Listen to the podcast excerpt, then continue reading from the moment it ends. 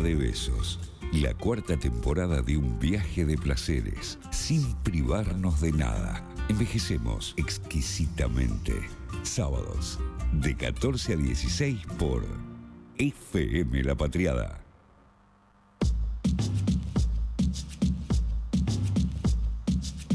Seguimos, amigues, haciendo Feria de Besos. Estamos en el 11 22 34 9672 y en arroba Feria de Besos en el Instagram. Ustedes nos están haciendo recomendaciones de peli para un viernes por la noche, más que nada situación Nico solo. Sí, acá nos escribe Juan y nos dice John, o sea, Nico pedía algo del tipo acción, ¿no? Ok. Y decía John Wick, recomienda acá, que mejor que Ah. un Muy chabón bien. al que le matan al perro Sí, mata a todo el y mundo. después. asesina a 178 rusos No, pero a mafiosos. nivel de spoiler, No, No, pero. es la trama entera. Ah, La malísimo. trama. ¿Nunca viste John Wick? No. Son siete películas, ¿o ¿nunca viste No. ninguna? Son todas iguales. Ok, bueno, y toda búsqueda implacable recomiendan eh, por este lado. Para un viernes a la noche también te recomiendan a vos, A ver. Nico, Finde, eh, Sí. con Pichot Lucero y Esbaraglia, que vi que va a estar en Egomón esta Me semana. interesa. Ah, esa es diver. Muy Está divertida y me gustó. Y el Triángulo de la Tristeza no la vi. Para Finde y el Triángulo de Tristeza, Sí, también te recomendaban John Wick. me la anoto, sí, sí. sí. Eso de acción, ¿Quién, así quién está recomendando? Gracias. Eh, no tengo el nombre de la última persona. Le mandamos un beso a la persona oyente que está escuchando Feria de Besos y está Sí. participando de la consigna, como también ustedes van a participar. Lara. Lara, ya lo vi. Y como también ustedes van a disfrutar de lo que se viene a continuación en Feria de Besos, que tiene que ver justamente con eh, una entrevista. Nosotros, eh, nosotros desde hace unas semanas acá en Feria de Besos venimos trabajando, eh, haciendo todo lo posible por incorporarlo en la agenda mediática, en dan- tratar de darle visibilidad. Hablamos con Marta Celia Leaño, docente jujeña, que un poco no- nos compartía eh, la situación de la coyuntura allá en Jujuy. Hemos hasta, bueno, justamente en la columna anterior hablamos de lo que fue el tercer malón de La Paz. Y hoy queríamos hablar justamente con un antropólogo, referente, fundador del colectivo Guías. Estamos hablando de Fernández Pepe Tesaro, quien, eh, bueno, viene trabajando con eh, lo que tiene que ver con restitución de restos eh, humanos y no humanos que forman parte de eh, los pueblos indígenas. Y queríamos entonces hablar justamente con él esta tarde para adentrarnos algo así como en un acto pedagógico y radiofónico. Fernando Pepe Tesaro, ¿cómo estás? Buenas tardes. Bienvenido a Feria de Besos. Buenas tardes a todos, todos y todes. ¿Cómo Acá estás? estamos. ¿Cómo te trata? Estás en Buenos Aires, ¿verdad? Estoy en La Plata, sí. Estás mi en La. Plata. ¿Cómo, ¿Cómo está el clima por allá? Este, ¿Cómo viene este invierno con solcito? ¿Es así? Hoy es un día hermoso, eh, 100% de primavera. Bueno, perfecto. Muy raro todo. Todo es muy raro. No sé si es bueno Sí, o sí, malo, sí. Cada vez que... climático. Totalmente, to- totalmente. Yo- al menos yo en lo personal me enfrento a esa tensión, porque es un clima que eh, a priori me gusta, pero cuando hago, hago el doble clic me tensiona saber que el trasfondo es eh, trágico, ¿no? Pero bueno, Sí, eh, claro. vamos a hacer de cuenta que por ahora entonces estamos pasando la tarde de la tarde de un sábado. Eh, lo decía eh, Fernando en tu eh, en tu presentación que como un acto pedagógico porque queremos entender y saber y conocer de vos, ¿no? Lo que tiene que ver con el trayecto también de, colectivo eh, de colectivo guías y en ese sentido pedirte eh, que nos compartas, que nos cuentes aquí cómo en qué consiste el trabajo, ¿no? De este colectivo, cómo ha sido entonces esta, esta trayectoria del colectivo Guías. Bueno, nosotros tomamos una demanda de las comunidades originarias de nuestro territorio, que era el retiro de exhibición de los restos humanos de ancestras y ancestros que estaban principalmente en el Museo de la Plata.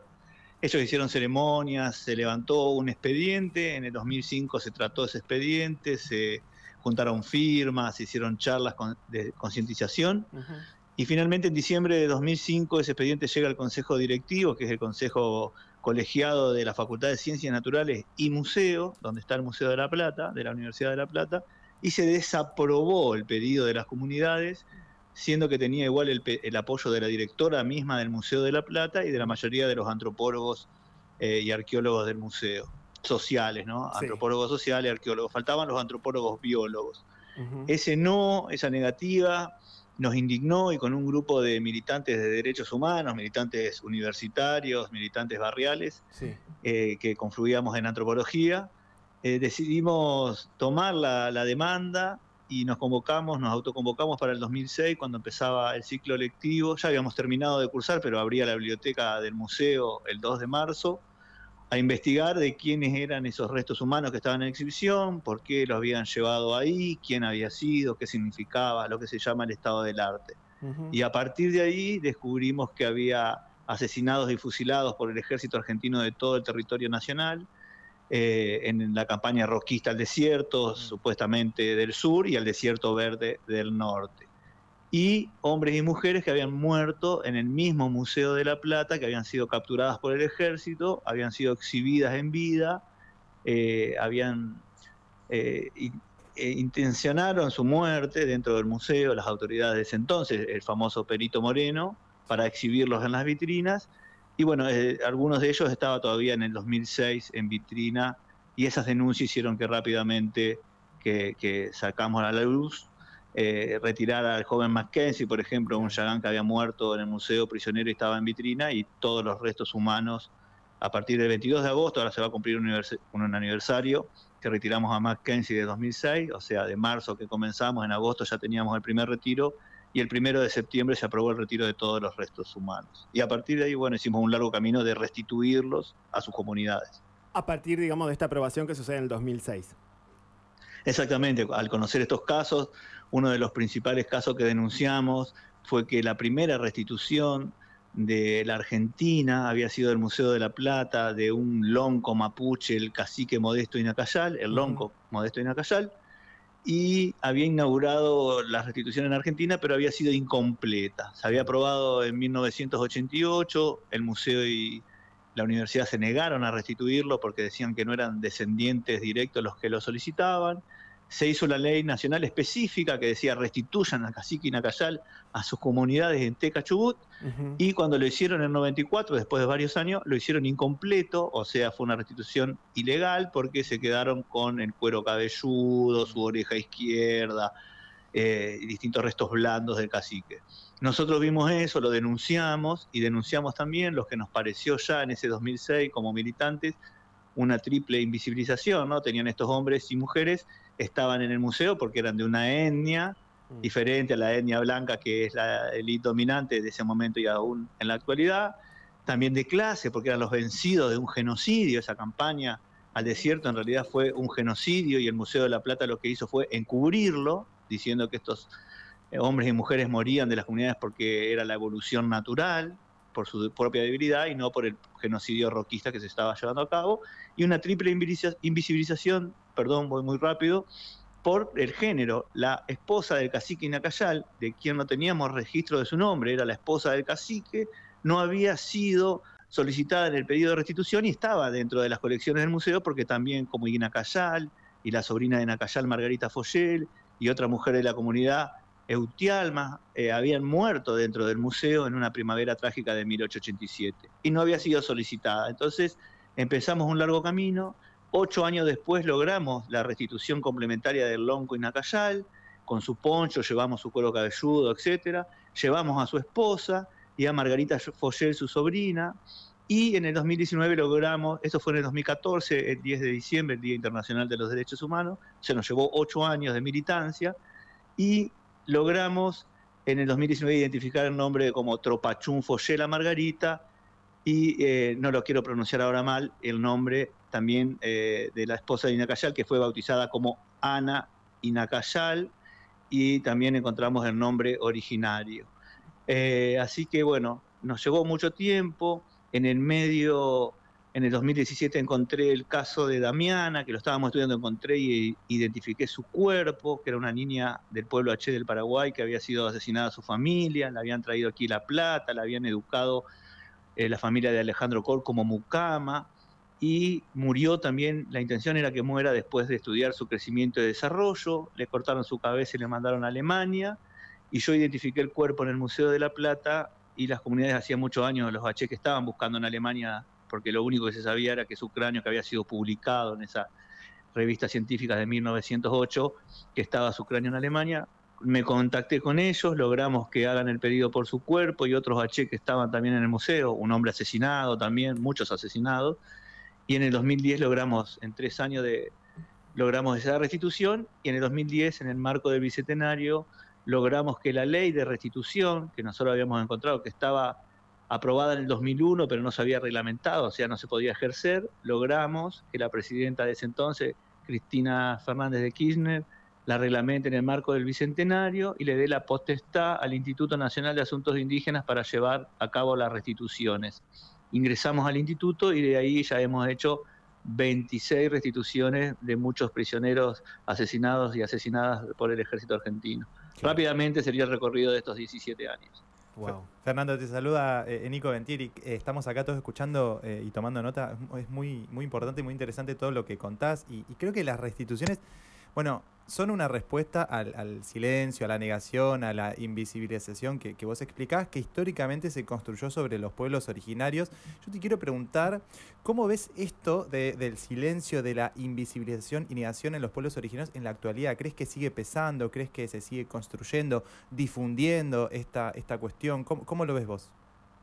Sí, nosotros tenemos a partir de ese momento la construcción de un Estado nacional. No se olviden que el rosquismo consolida las fronteras interiores, la frontera era horizontal, ocupaba la mitad de la Pampa y el sur era territorio libre, y se hacen a partir de ahí el perito eh, este, Francisco Pascasio Moreno, el fundador del Museo de la Plata, pasa a ser llamado el perito Moreno porque hace los límites con Chile, o sea, ese límite vertical que tenemos hoy. Lo mismo sucede en el Gran Chaco, que eran territorios libres. Se conforma un Estado que niega esa diversidad se conforma sobre un genocidio, hay una apropiación originaria, tanto como por el Museo de la Plata, de los hombres y mujeres, de los minerales y de los fósiles, para consolidar esa formación del Estado, diciendo, bueno, son argentinos los indígenas, son argentinas estas rocas, es argentina la Patagonia, no es indígena ni chilena.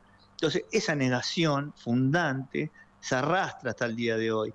El Museo de la Plata se mm. constituye entonces como un, con un rol geopolítico para consolidar esas fronteras y hace un guion museográfico donde comienza con las eras geológicas, con un meteorito, las eras geológicas, imagínense un espiral evolutivo que, va ascendiendo al piso superior, pasa por los dinosaurios que se extinguieron, ese espiral evolutivo, sigue por la megafauna del cuaternario, que son los tigres de dientes de sable, los armadillos o gigantes que son los glitodontes, etcétera, seguía por las comunidades originarias que pareciera en ese guion que se habían extinguido, lo decían explícitamente, al igual que los dinosaurios y al igual que la megafauna, por la propia evolución natural y terminaba con el ferrocarril del hombre blanco como la cúspide de la evolución, el progreso occidental. Entonces se los invisibiliza y se justifica el genocidio diciendo, bueno, por su propia debilidad y por la historia natural y la evolución, desaparecieron, mm. no quedan más, no hay más en el territorio. y, a partir de ahí se niega a nuestra población indígena que lo han hecho los genetistas y uno cuando recorre la Argentina lo ve claramente y sobre todo las personas extranjeras, la población indígena en Argentina es muy grande y fue llamada después los cabecitas negras. Esa invisibilización la podemos notar ahí. Mm. O sea que están presentes, pero hay un fuerte racismo de constitución del Estado que en las escuelas, etcétera, se sigue desarrollando, ¿no? Claro, y vos, y, digo, y, se replica en la actualidad, y digo, más allá del guion este que os contás, que se replica afuera, que tiene cosas afuera, por supuesto, y lo sabemos, digo, sigue generando debates, por ejemplo, em, la quita de la estatua eh, de, Roca en el, centro cívico eh, en Bariloche, por ejemplo, ¿no? Digo, como todavía eh, hay, un debate que yo, yo no, no diría, digamos, tenemos una postura clarísima. No en este programa, seguramente estamos eh, pensando básicamente lo mismo, pero aún vemos mucha, o al menos yo lo veo, ¿no? Mucha resistencia de la sociedad a, por ejemplo, quitar una estatua como la de Roca en el centro cívico o ni hablar de la que está acá en, la ciudad de Buenos Aires, que eh, casi, digamos, todas las semanas la veo, ¿no? Ahí en el centro de, la, ciudad de Buenos Aires. Exacto, en la diagonal norte. exacto. Sí, sí, sí. Bueno, el Museo de la Plata era un faro y sigue siendo un faro de educación, ¿no? Pasan cientos de miles, 400 mil chicos pasan por año. El museo eh, de alta montaña de, Salta, donde pasan cientos de miles de visitantes, están las momias en exposición, negando también a los pueblos originarios de Salta, donde todos los años tenemos un montón de niños y niñas muertas de sed, eh, desde nutrición por, por, falta de agua, etcétera. Eso, ese rol es educativo, ¿no? El, el Museo de la Plata la fundó el Perito Moreno con Sarmiento hizo el, discurso inaugural, fue el padre de, las aulas que los uniformó a todos de blanco para hacer esa Argentina crisol donde todo se fundía y todo quedaba como una sola raza, decían. Y bueno, hoy lo de Roca eh, subsista eh, el levantamiento de las derechas más acérrimas, bueno, pero que están estamos en un momento muy complejo, yo no me animo a analizarlo en profundidad porque no, no es mi, mi área, pero nosotros vimos, por ejemplo, y una, una cosa como el racismo desde otro lugar, ¿no? Cuando el primero de agosto, el día de la Pachamama, en el 2017, asesinan a Santiago Maldonado y lo hacen desaparecer hasta el día de la lealtad, el 17 de octubre, dos días antes de las elecciones, jugando con los pueblos originarios de manera electoral, como con rédito político por asesinar a un hombre, hubo una reacción muy grande porque era un chico, un hombre de ojos verdes, eh, blanco, que había ido a solidarizarse con las comunidades y también la tra- tremenda historia de la desaparición. Y eso tuvo una visibilización, nosotros marchamos, obviamente, le debemos a esa muerte que la ley de propiedad comunitaria, perdón, de, de emergencia territorial, Sí.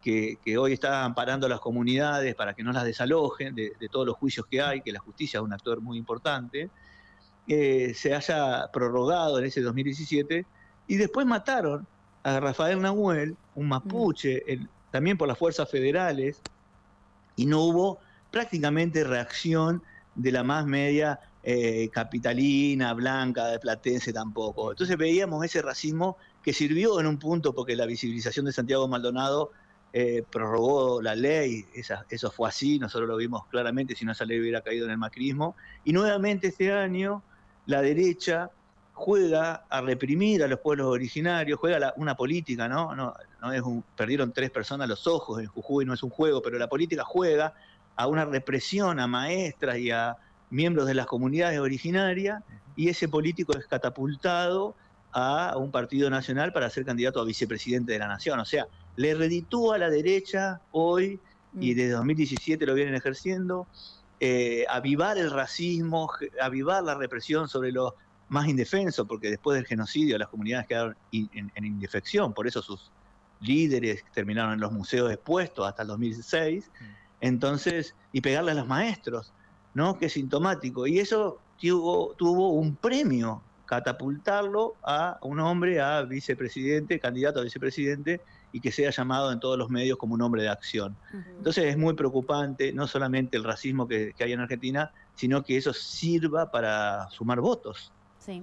Eh, ¿Qué tal? ¿Cómo está hasta la Paula? Y, y justo, ¿no? O sea, en este contexto electoral y el candidato, el precandidato al menos a, a vicepresidente, ¿no? Da, da un poco cuenta de... de- Precandidato, sí. precandidato, en qué momento estamos, ¿no? Eh, y esto que, que comentabas que me parecía interesante, cómo se niega a la población indígena y también eh, la invisibilización, ¿no? Y, y pensando un poco en el contexto también actual, que bueno, está un poco más acá en, eh, ahora en la ciudad de Buenos Aires, que, que ha arribado el, el malón de paz.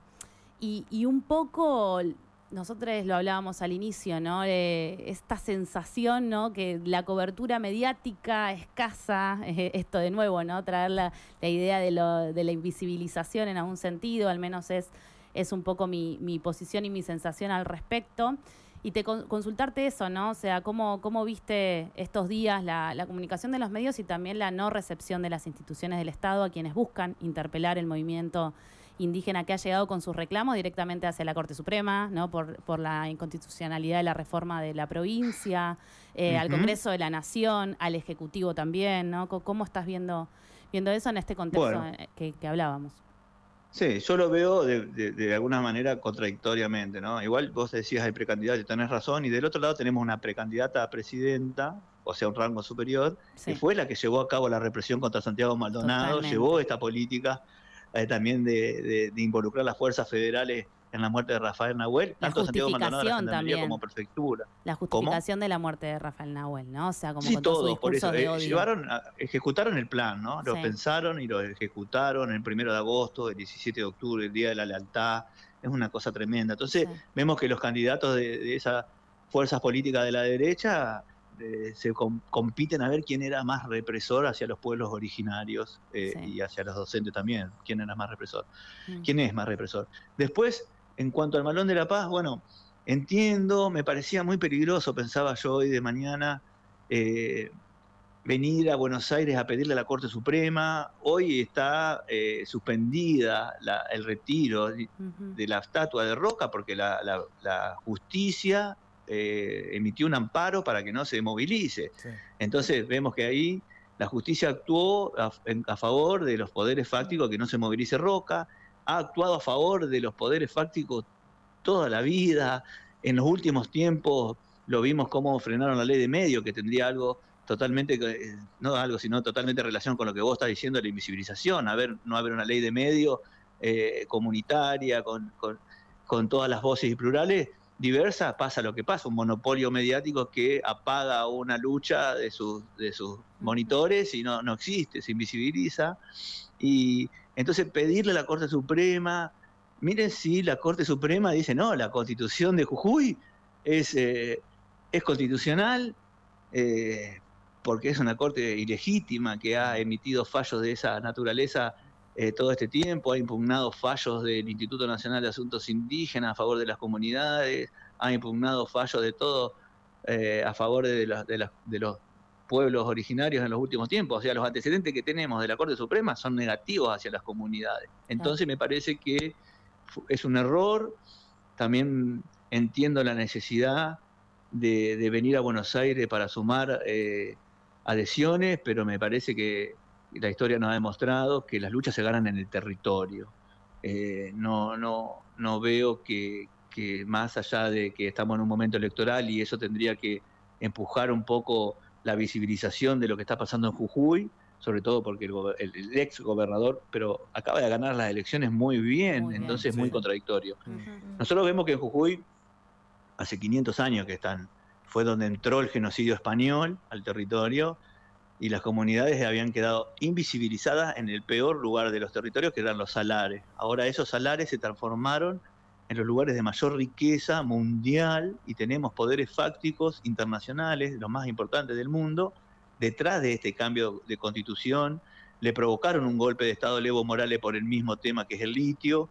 Entonces vemos que esas comunidades invisibles, porque en los salarios no les importaban a nadie, de golpes estorban a los mayores poderes fácticos del mundo. Entonces vemos que esa lucha es, muy difícil, es muy difícil y entiendo que hayan tomado esa decisión, pero me parece que están haciendo eh, una jugada que les puede salir muy mal si ya la Corte Suprema justifica la constitución de, Jujuy, ¿no? ¿Qué, nos quedaría? Tendríamos que recurrir a la Corte Interamericana, pero por, es muy difícil por el caso.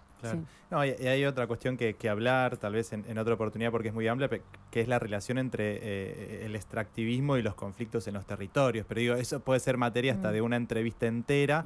Y yo no, no quería no preguntar, sí, eh, larguísima podría ser la respuesta, pero yo no quería dejar de preguntarte algo que, a ver, e, e, es, es, es complejo mm, tal vez responder, pero quiero conocer tu opinión, que es que es algo que, con lo que yo trato de trabajar y pensar, ¿no? que es cómo contribuir a construir una, una nueva lectura del pasado y el presente que, involucre a, los pueblos originarios. ¿no?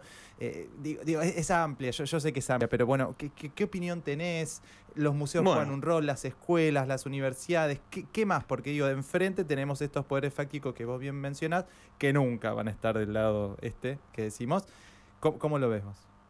Nadie se salva solo, es una síntesis. No se van a salvar los pueblos originarios solos, los mapuche, los coya. Si como pueblo no nos hacemos un cambio de paradigma de, cómo se gobierna en una democracia, eh, vamos a estar en problema como lo estamos ahora, ¿no? Eh, como lo estamos viendo que, se viene la derecha nuevamente. Mm. El extractivismo, en la antropología, se llevan los restos humanos y los tesoros de las tumbas, también es mm. extractivismo.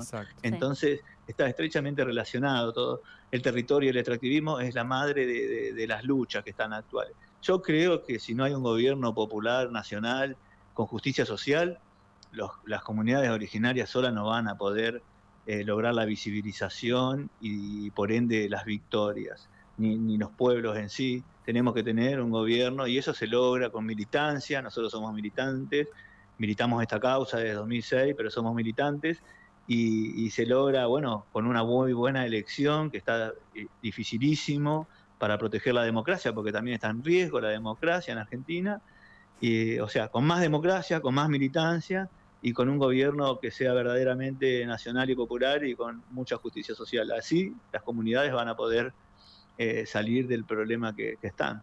Estamos hablando con Fernando Pepe Tesaro. Te quiero agradecer por esta, por esta conversación, eh, Pepe. Vamos a quedar en contacto y vamos a seguir sin dudas entonces con esta, con esta vinculación sobre estos temas que eh, nos convocan y nos interpelan más que nada de la agenda mediática. Muchísimas gracias por esta conversación. No, gracias a Feria de Besos y a todos ustedes que siempre están al pie del cañón y eso también es muy importante para nosotros. Así que un abrazo grande y buen fin de semana para todos y todas. Te mandamos un abrazo inmenso. Amigues, hablamos con Pepe Tesaro del colectivo Guías, preciosa conversación, hermosa entrevista. Sigue la tarde, vamos a seguir haciendo feria de besos. Ustedes se quedan del otro lado, ya venimos.